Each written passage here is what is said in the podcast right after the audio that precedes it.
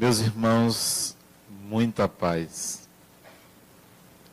Quando jovem, adolescente ainda, lá pelos 14, 15 anos de idade, já me questionava sobre algumas afirmações que eu via na escola dos amigos sobre a vida, questões profundas, já me interessavam vivia num dilema ou em muitos dilemas a respeito de Deus. Via contradições, não entendia por quê. Se falava de Deus, mas eu via que em nome desta palavra, em nome de Deus, muitas atrocidades eram cometidas. Via também pessoas da minha família, de amigos que também falavam de Deus de uma forma muito amorosa, de uma forma muito superior, mas não viviam, não praticavam aquilo que afirmavam sobre Deus. E eu então ficava me questionando: o que é de fato Deus? O que é isto? O que significa? Não aceitava uma crença, minha mente lógica não permitia que eu adotasse uma crença sem que aquilo tivesse um sentido profundo, uma verdade lógica para mim. Então, ficava distante da ideia de Deus, não adotava nenhuma. Mais tarde, alguns anos depois, ainda na adolescência, eu comecei a ler os livros espíritas. 17 anos, 18 anos, eu comecei a ler. Isso já se vão mais de 40 anos. Comecei a ler e vi uma definição de Deus. Achei a definição lógica. Deus é a causa primeira a razão de todas as coisas, a inteligência suprema, achei lógico, mas não esclarecedor, não suficiente para uma mente indagadora, questionadora. Entendi, mas aquilo não foi suficiente para alicerçar uma ideia sobre Deus. Mais tarde, já como psicólogo, lendo um livro que marcou as minhas discussões internas sobre Deus, é que eu vi a ter algo mais coerente, algo que me trouxesse um significado. Entendi que eu deveria fazer uma distinção entre Deus e a ideia de Deus. Uma distinção clara, precisa, se eu não fizesse essa distinção, eu incorreria no equívoco de lidar com algo absoluto, no entanto, estaria lidando com concepções, conceitos, ideias nas mais diversas culturas, das religiões, então eu tinha que fazer essa distinção. E foi fundamental, foi um marco para mim, eu discuti comigo mesmo sobre a ideia de Deus abandonar temporariamente a ideia do absoluto. Quando eu me questionasse se Deus era isto, Deus era aquilo, eu não estaria questionando sobre o absoluto, mas sobre a ideia, já que entendi que o ser humano não consegue e talvez nunca venha a conseguir penetrar no absoluto, mas sim na ideia. Então, eu discutiria a ideia. Derrubei, destruí todas as minhas concepções sobre o absoluto Deus. Vou discutir comigo mesmo a ideia de Deus. Destruir o absoluto pareceria um anarquismo interior, mas extremamente necessário. Via que precisava de uma coragem para isso, negar algo que a cultura afirma, a religião adota, as religiões adotam, eu tinha que negar e consegui negar. Não negar a Deus absoluto. Negar que eu estaria discutindo comigo mesmo sobre Deus o absoluto. Eu agora só discutiria, só questionaria sobre a ideia de Deus. Esse foi o ponto de partida. Foi quando li um livro chamado Resposta a Jó, de Carl Gustav Jung. Livro que eu li em 1983. Já se vão 34 anos atrás. Eu li esse livro, foi um marco. Eu tinha que distinguir a ideia do absoluto. Ao discutir a ideia de Deus dentro de mim mesmo, percebi também que isso era um problema psicológico. Deus é um problema psicológico. E que quando nós concebemos que é um problema psicológico, nós conseguimos saídas para o entendimento da ideia. Por que, que é um problema psicológico?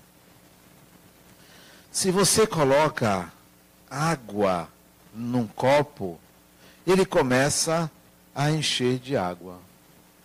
Mas se você fura o copo, se o copo é furado e você coloca água, essa água tende a sair por esse furo. E se o furo for bem pequeno, um orifício pequeno, e você colocar água com uma certa velocidade, ele vai, o copo vai encher, mas não será suficiente para aquele orifício esvaziá-lo simultaneamente. Então eu entendia que a mente é como um copo furado. A mente não é um sistema fechado, é um sistema aberto. Ali passam ideias, sentimentos, emoções, sensações, por ali passam. Não é possível você segurar, fechar, reprimir, controlar a mente. Ela é um sistema aberto. E porque é um sistema aberto, o ser humano fica à mercê das suas próprias ideias, das suas concepções. Como nós somos oriundos da escuridão, como nós somos oriundos do inconsciente, como a consciência é produto do inconsciente, nos primórdios da nossa mente, nós criamos monstros, figuras fantasmagóricas. Nossos medos foram responsáveis por criar o temor, o pavor, o inferno, ou tudo aquilo que signifique a destruição psíquica. Porque é um sistema aberto, precisamos controlar isso. E para controlar este pavor inicial, para controlar essa condição inicial, surge um elemento compensatório. Compensatório. Esse elemento compensatório chama-se Deus. Deus é uma necessidade psicológica antes de se falar do absoluto. Essa necessidade psicológica é que forja o surgimento das religiões. Elas são frutos de uma necessidade psíquica. Mas você pode dizer assim: e aquele que nega Deus, e aquele que não acredita, e aquele que acredita no acaso, que tudo é o acaso, o nome não importa. O acaso é igual a Deus. É a mesma coisa. O que é que fez o mundo? O acaso. O que é que fez os animais? O acaso. Tudo é o acaso. O acaso é um outro nome que se encontrou para não dizer Deus. Porque trata-se da ideia de Deus. O acaso é parte da ideia de Deus. Então, acaso, Deus, Alá, Brahma, qualquer que seja o nome, é uma necessidade psicológica em primeiro lugar. Mas vocês podem questionar, mas por que existe essa necessidade psicológica? Eu coloquei que há uma instabilidade psíquica. É um sistema aberto. Bom, então quem ou o que criou o sistema aberto? Por que, que a mente é um sistema aberto? Iríamos penetrar então no absoluto. Por enquanto, eu prefiro ficar na ideia de que há um sistema aberto chamado mente humana que necessita de algo compensatório que o proteja, que o coloque no controle o ser humano, que o faça discernir sobre isto sobre aquilo. Então Deus é antes de tudo uma necessidade psicológica. Sabendo disso, há 34 anos atrás, quando li a respeito, entendi, me desliguei das concepções religiosas a respeito de Deus. Entendi que, por ser um problema psicológico, as diversas culturas vão pintar, colorir, imaginar, materializar, de acordo com a sua história, o que entendem sobre Deus. Entendi isso. E percebi que a ideia de Deus tem muitas faces, muitas faces. Há o Deus dos hindus, que são deuses. Há o Deus do judeu, que é um Deus que privilegia o seu povo. Há um Deus dos cristãos, que é o Deus paterno ou paternalista. Há um Deus dos budistas, dos orientais, que é um Deus que se que abrange a totalidade das coisas. Há um Deus dos chineses, dos taoístas, que permeia tudo, que é uma energia. Então, são as faces de Deus. Há o Deus do candomblé, que são os deuses. Há o Deus do Espiritismo, que é um Deus causa, que é um conceito. Então, eu via as diferentes faces de Deus. Alguns anos depois, eu li um livro de um mitólogo, historiador, filósofo, que eu esqueci o nome, mas me lembro do livro. Foi ele que inspirou a saga de Star Wars, de Guerra nas Estrelas. Foi ele que foi consultado. Lembrei do nome. Sabe o que é isso? É a idade. A idade. Quanto mais a gente envelhece, a gente tem o benefício de usar isso como argumento. E eu uso muito. Eu esqueço igual é a idade. É um argumento ótimo. Você não passa vergonha, porque você assume quem você é. Então eu li esse livro de Joseph Campbell. Ele que inspirou George Lucas para a produção da saga de Star Wars. O livro se chama As Faces de Deus. Ele até transformou isso num documentário. Há um documentário, procurem, sobre as faces de Deus. Diga, eu entendi. Então, são diferentes ideias de Deus. Eu entendi e passei a aceitar que Deus pode ser único ou pode ser múltiplo, depende da cultura.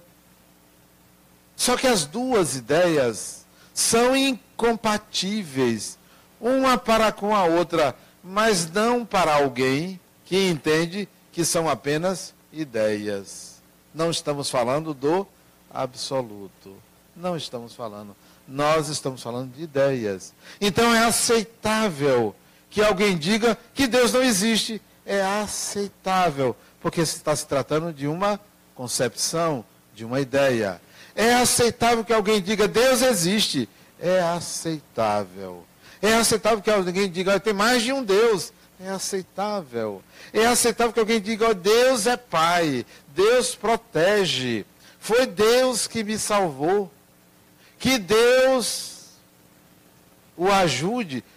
Tudo isso passa a ser aceitável porque você entende que se trata de necessidades psicológicas.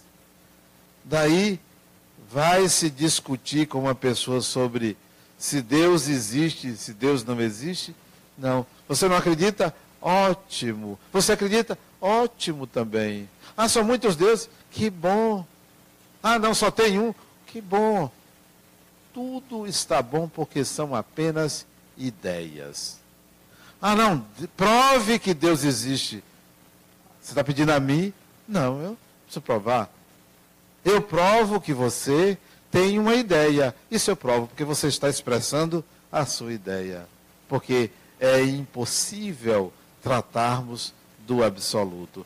E estou chamando de absoluto, não é porque eu sei o que é, não. É porque eu não sei o que é. Eu sei as ideias, mas eu não sei de que se trata. Se alguém aqui sabe da essência do absoluto ou do que é Deus, por favor, me fale, porque eu vou providenciar um psiquiatra ou um psicólogo. Vou providenciar, porque se você souber, você está fora dessa realidade. É inacessível. Tratamos de ideias. Aí você pode pensar assim, mas Adenal, então você é agnóstico, isto é, em nada acredita ou só acredita no conhecimento, no saber, você pode dar o nome que quiser. Ah, você é então materialista, tanto quanto qualquer pessoa. O que é que você é? O que é que você acha de Deus? Eu vou logo dizendo: Deus para mim não é uma crença. Não é uma crença. Agora me refiro ao absoluto. Se quer falar de ideia, Deus é apenas um conceito. Ideia é uma crença, mas o absoluto eu não sei o que é definitivamente. E não me prove. Se você me provar, se você teve um contato direto, conversou, certamente você está precisando ser internado. Porque a relação com o divino, uma vez o Espírito disse para um amigo meu o que era essa relação. E eu coloquei o que esse, o espírito de um chinês falou para ele e ele me disse, olha, Yogin, nome do espírito, disse que o encontro com Deus é um encontro doce e misterioso. Eu gostei do misterioso, porque não define nada. Pronto, é misterioso. Boa definição, porque não traz, porque não é possível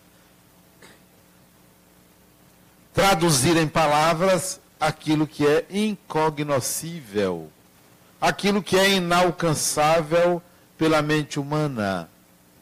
Bom, mas aconteceu um outro fenômeno comigo. Em meio a essa discussão filosófica, psicológica, quase esquizofrênica a respeito de Deus, conceituando aqui e ali,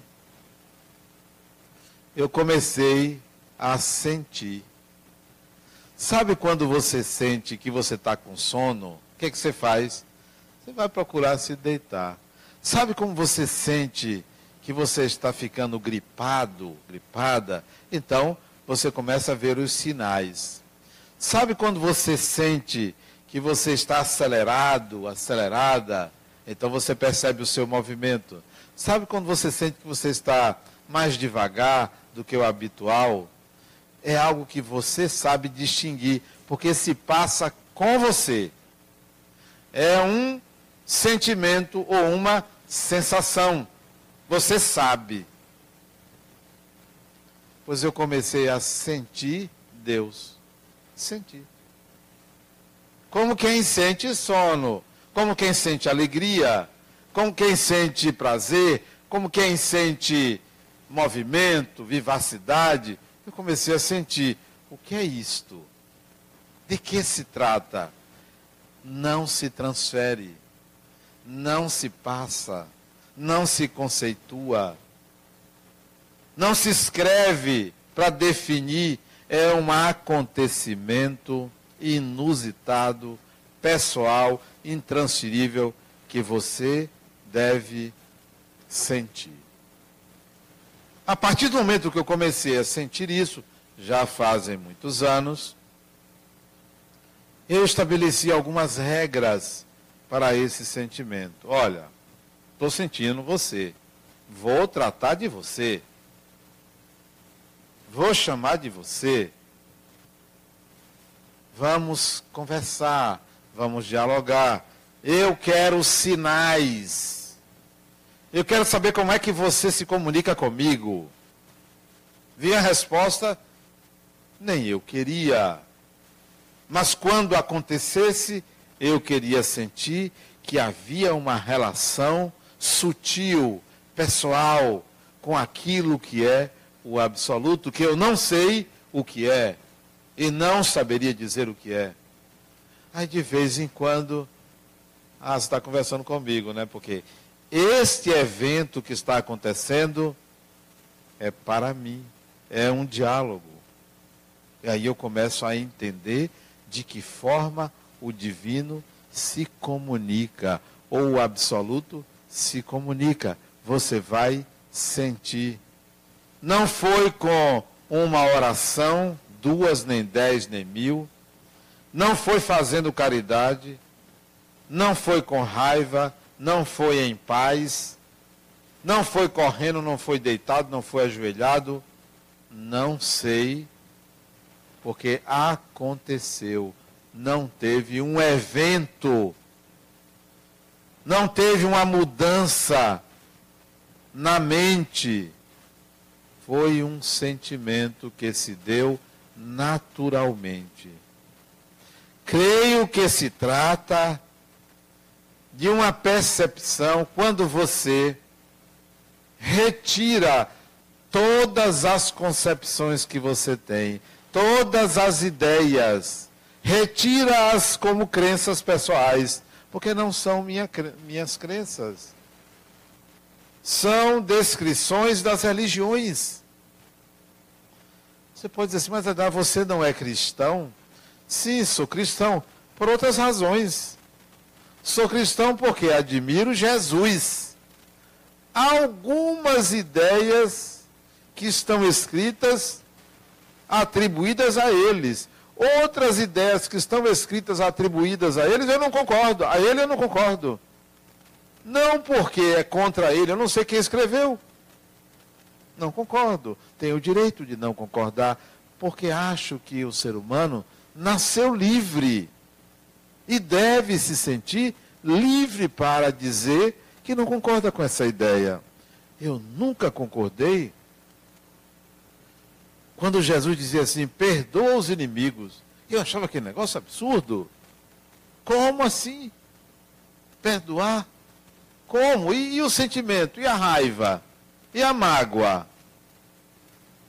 Depois eu vim entender que o convite a perdoar era um processo, não era algo instantâneo. Era um processo com fases, com etapas, que eu tinha que aprender essas etapas, e quando eu aprendesse, eu não precisaria mais perdoar, porque não me sentiria magoado, atingido. Assim eu aprendi. Outras eu concordava. Então, sou cristão por concordar com algumas ideias. Mas também sou budista, porque concordo com algumas ideias. Sou do candomblé, porque gosto de alguns rituais, algumas práticas. Sou taoísta, hinduísta, protestante, católico e por aí vai. O universalismo das ideias pode nos fazer aceitá-las e opor-se a algumas outras. Sou espírita porque concordo com alguns conceitos. Um ou outro eu não concordo. Não concordo. Mas me omito, me abstenho de colocar, porque cada um tem o direito de fazer as suas descobertas, de estudar, de conhecer, mas eu tenho as minhas ideias. Bom, comecei a sentir Deus. Assisti a uma entrevista em 1900 que aconteceu em 1959. 59? Acho que foi 59.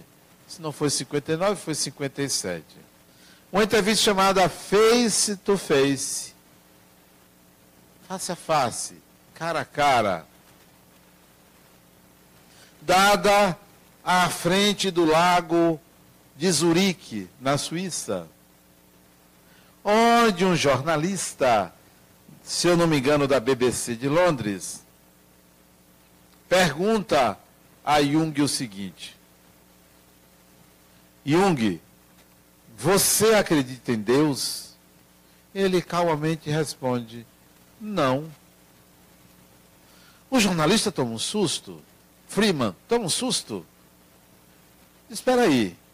Como você não acredita em Deus?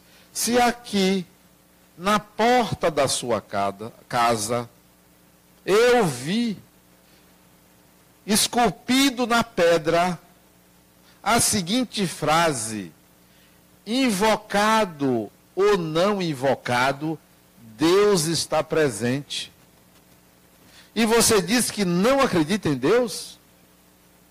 Se você escreveu na porta da sua casa, esculpido na pedra, invocado ou não invocado, Deus está presente? Aí Jung disse: Não, eu não acredito em Deus, eu sei que Ele existe. Esse eu sei, eu traduzo como eu sinto. Não é um eu sei intelectual. É um sei de quem integrou o divino em si. Essa entrevista também confirmou para mim. Eu assisti essa entrevista em 95, ou 94 ou 95. Eu assisti essa entrevista quase 40 anos depois dela ter acontecido. O que solidificou para mim a ideia de que Deus deve ser tratado de distintas maneiras, mas que para mim ele teria que ser sentido e não concebido como uma ideia, porque a ideia, todas elas são válidas, todas, todas elas são válidas. Não se contradizem dentro de mim o sentimento de Deus é mais importante. De lá para cá, 95, 96, comecei a entender os sofrimentos humanos, as diferenças. Comecei a entender como é que o divino se manifesta. O que é o sofrimento, o que é o mal, o que é a morte, o que é o bem. Saí daquela dialética de bem e mal. Comecei a entender que Deus é tão materno quanto paterno. Que a divindade se manifesta tanto no pântano quanto no jardim florido. Tanto no lugar mais imundo, mais sujo, quanto no lugar mais limpo. Tanto nos subterrâneos da vida humana, como nos lugares celestes que o divino se manifesta. Comecei a entender que se um meteoro cai e bate na terra e dizima os dinossauros, fazendo um parênteses, é dinossauro ou dinossauro? É dinossauro, né? Eu sempre confundo isso, né? É dinossauro, né? Então, se um meteoro cai e extingue aquela espécie, isto é Deus. Daí entender que se acontece um acidente aéreo, terrestre, isto é Deus. que se uma pessoa adoece e tem um câncer, isso é Deus. Isso é Deus.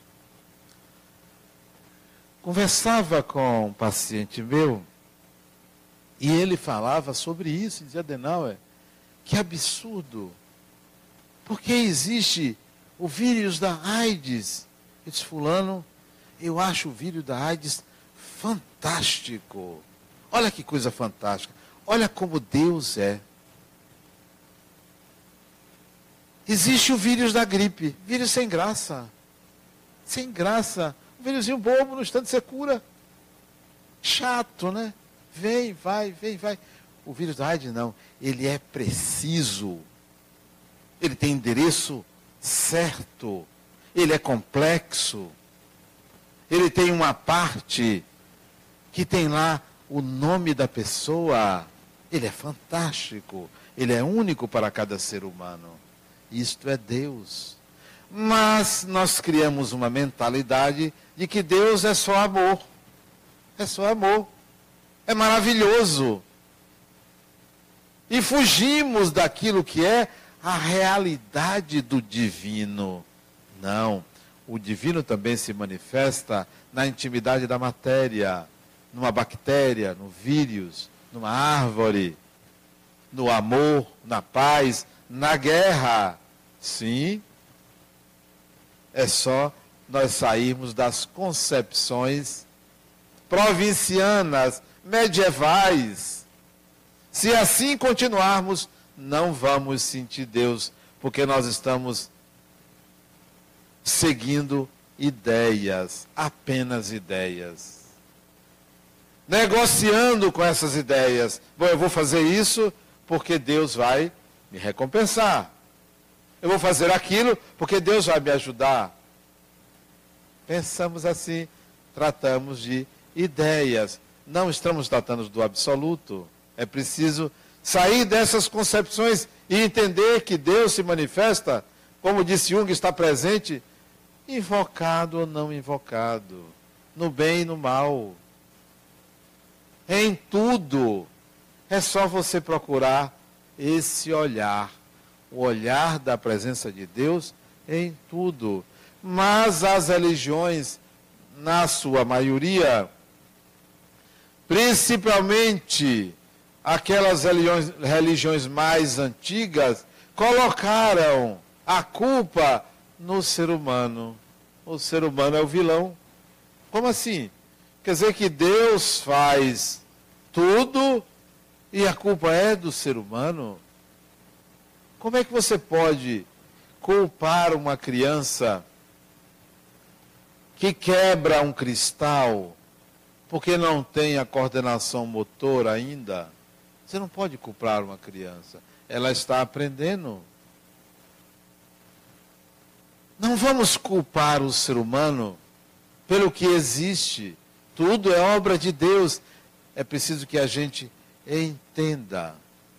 É preciso que a gente compreenda como Deus dialoga com cada ser humano. E é um diálogo particular.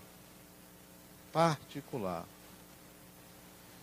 No hinduísmo, Deus é feminino.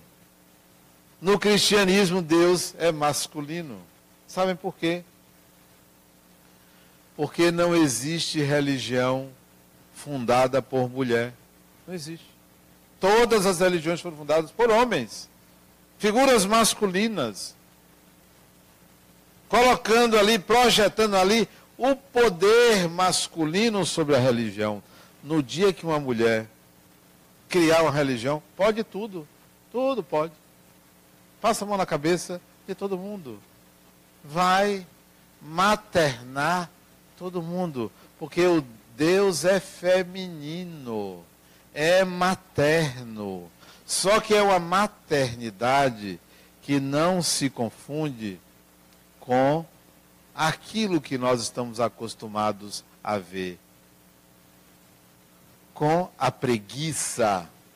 Não se confunde com a acomodação. Não se confunde com eu faço por você, eu resolvo por você. A maternagem de Deus é eu estou com você.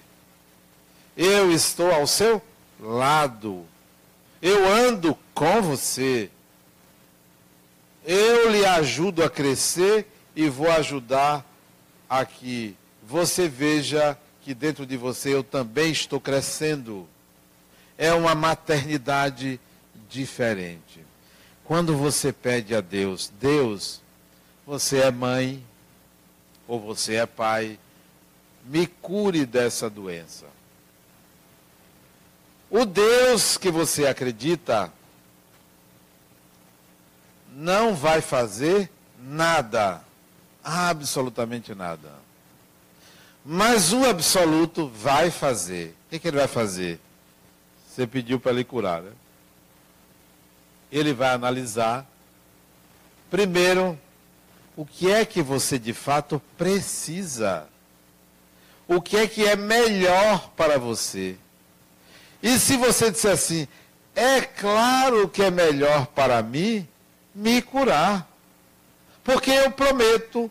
Aí você começa a prometer. Eu prometo isso, eu prometo aquilo. Aí Deus vai dizer para você: olha, se você está nessa fase de barganha, você precisa ainda continuar com a sua doença para aprender que isso não é barganha. A, a minha maternidade é diferente. Eu não quero criar uma cadeira de rodas para você. Eu quero fortalecer sua musculatura para você andar. E não lhe dar uma cadeira de rodas. Então permaneça mais um pouco com a doença. Aí você permanece. Passa um ano, dois anos, três anos, dez anos, você diz, Deus, peraí, acabou, né? Tanto tempo, eu não aguento mais. Está certo. Agora vamos ver se está na hora de acabar a doença. Vamos ver o seu passado. Vamos ver se você já resolveu as razões primeiras do surgimento do problema. Já aprendeu? Ainda não aprendeu. Então, permaneça mais um pouco, mais 20 anos, mais duas encarnações, três. Eu já li sobre um espírito que ele passou quatro encarnações com a mesma doença. Desencarnou, reencarnou. Logo cedo apareceu a doença de novo. Viveu não sei quantos anos. Desencarnou. Reencarnou, apareceu a doença de novo. Re... E a doença era hanseníase. Passou de uma encarnação para outra. Por quê? Porque estava impregnado nele, não era castigo porque o castigo é um sistema autopunitivo humano. Autopunitivo. Então, a maternidade de Deus é diferente de certas mães que protegem demasiadamente suas crias, atrofiando. A maternidade divina acontece sempre. Chama-se misericórdia no cristianismo. Chama-se misericórdia. Mas não é da forma que você entende. Pense assim, quando você quiser um, resolver um problema e entregá-lo a Deus. Deus, eu quero que você me ajude. Me ajude a arranjar um emprego. Por exemplo. Quando você diz assim, me ajude a arranjar um emprego, Deus disse assim: peraí, eu vou ajudar essa pessoa, ela está querendo um emprego, ele está querendo trabalhar, vou ajudar. Mas você diz assim: olha, um emprego, olha o salário, né? Um emprego fixo, um, um concurso, eu quero passar num concurso. Eu disse: tá bom, já tem uma exigência aí. Aí você começa. Eu quero ser servidor público. Passa no concurso, é quem você menos vai servir, é o público porque você queria a estabilidade e não servir. Porque não servir. Nós não estamos caminhando na direção do absoluto, nós estamos caminhando na direção da crença. Estamos sempre com a crença, ao invés de conversar com Deus. Então, quando você pedir, Peça, peça tudo. Peça para tirar na loteria. Pode pedir. Não tem problema nenhum você pedir. Pedir não ofende. O máximo você vai receber é um não. Então, o não você já tem. Né? Você não tem. Peça, pode pedir a Deus. Mas complemente o pedido. Eu quero ganhar na loteria. Mas, se não for necessário, eu ficarei bem do mesmo jeito. Eu quero a cura de tal doença. Mas se eu tiver que ficar doente, não tem problema. Eu vou viver do mesmo jeito. Eu vou ter o mesmo entusiasmo do mesmo jeito. Complemente. Eu quero passar. Mas se eu perder, não tem problema. Eu vou continuar lutando. Eu quero, como tem muita gente que pede, eu quero um marido. Eu quero um marido. Peça. Não tem você vai ter. Agora se prepare. Se prepare com o que vem. Não peça um marido. Peça mais. Peça-se. Não, eu não quero marido, eu quero um companheiro, amigo, bonito, estabilizado, né? Carinhoso. Peça tudo. Mas complemente. Mas, se não vier, se vier barrigudo, eu também quero. Eu também aceito e vou ensinar ele o que é ser espírito imortal. Nós precisamos ter um outro tipo de diálogo com Deus, porque a maternidade de Deus é diferente. Não é a maternidade superprotetora. É aquela que já disse assim: você nasceu para ser feliz. Um filósofo dinamarquês, cristão até, eu gostava muito dos escritos dele, lia no tempo que eu estudava filosofia, chamado Soren Kierkegaard. Kierkegaard era existencialista. E ele afirmava, num dos seus livros, o ser humano nasceu para a felicidade. O que é essa felicidade? Questionava Kierkegaard. E eu trago o questionamento dele para vocês.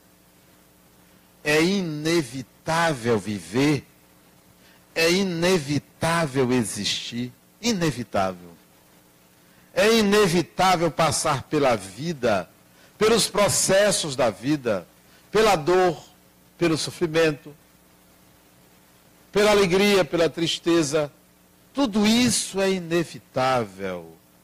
O ser humano nasceu para ser feliz, mas essa felicidade não é a ausência da luta é como a harmonia. É como a harmonia. A harmonia é filha, de um lado, de Ares, de outro lado, de Afrodite. Ares é o deus da guerra, Afrodite é o deus do amor. A harmonia vem do equilíbrio de tensões. A felicidade é resultado do equilíbrio de tensões não vai o ser humano eliminar tudo aquilo que o atinge, porque viver é contracenar com o oposto. Sempre com o oposto. Eu aprendi que a divindade nos oferece o oposto. Você não quer a paz? Prepare-se para a guerra. Você não quer a saúde? Prepare-se para a doença. Você não quer o amor? Prepare-se para o contrário do amor. Qual é o contrário do amor? O poder. Se prepare para o poder, para o controle, para a posse. Se uma pessoa tem a posse da outra, não é amor. O contrário do amor é o poder. Se você quer o amor, prepare-se para o poder. Se você quer a riqueza, prepare-se para a pobreza.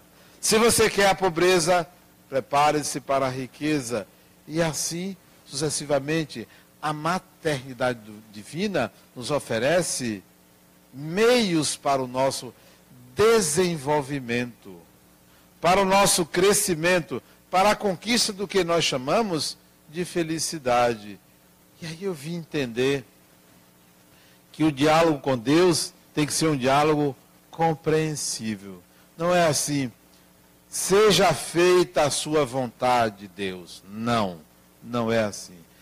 Eu vou aprender a exercer a minha vontade e vou educar a minha vontade em conjunto com o divino. Não entregue a Deus. Não entregue a Deus. Solicite a participação dele. Participe. É um processo de coparticipação. É um processo conjunto de crescimento.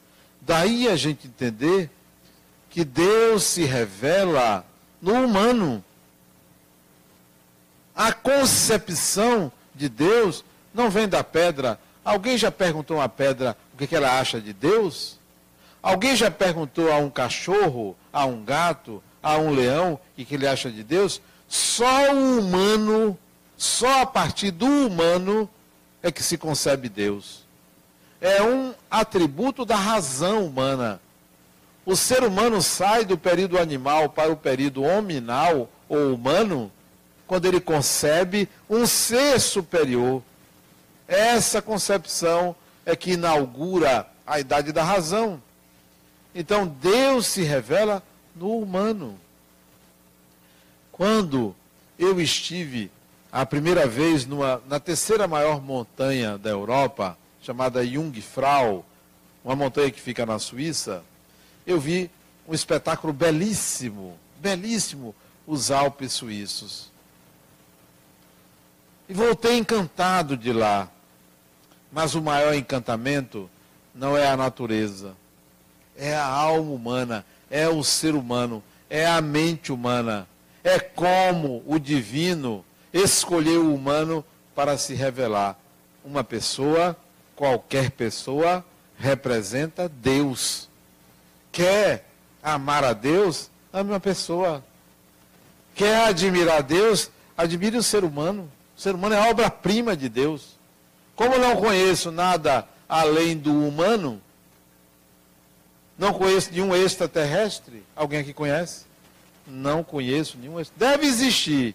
Não conheço. Para mim, a obra-prima de Deus chama-se ser humano, habitante do planeta Terra, encarnado ou desencarnado, porque desencarnado é ser humano. Então, quer respeitar a Deus? Respeita o ser humano. Quer amar a Deus? Ame o ser humano. A maternidade divina, portanto, está ao lado de você, fazendo você crescer sem lhe acomodar, sem lhe atrofiar. Daí, amar a Deus sobre todas as coisas é fazer alguma coisa pela obra de Deus. Muita paz.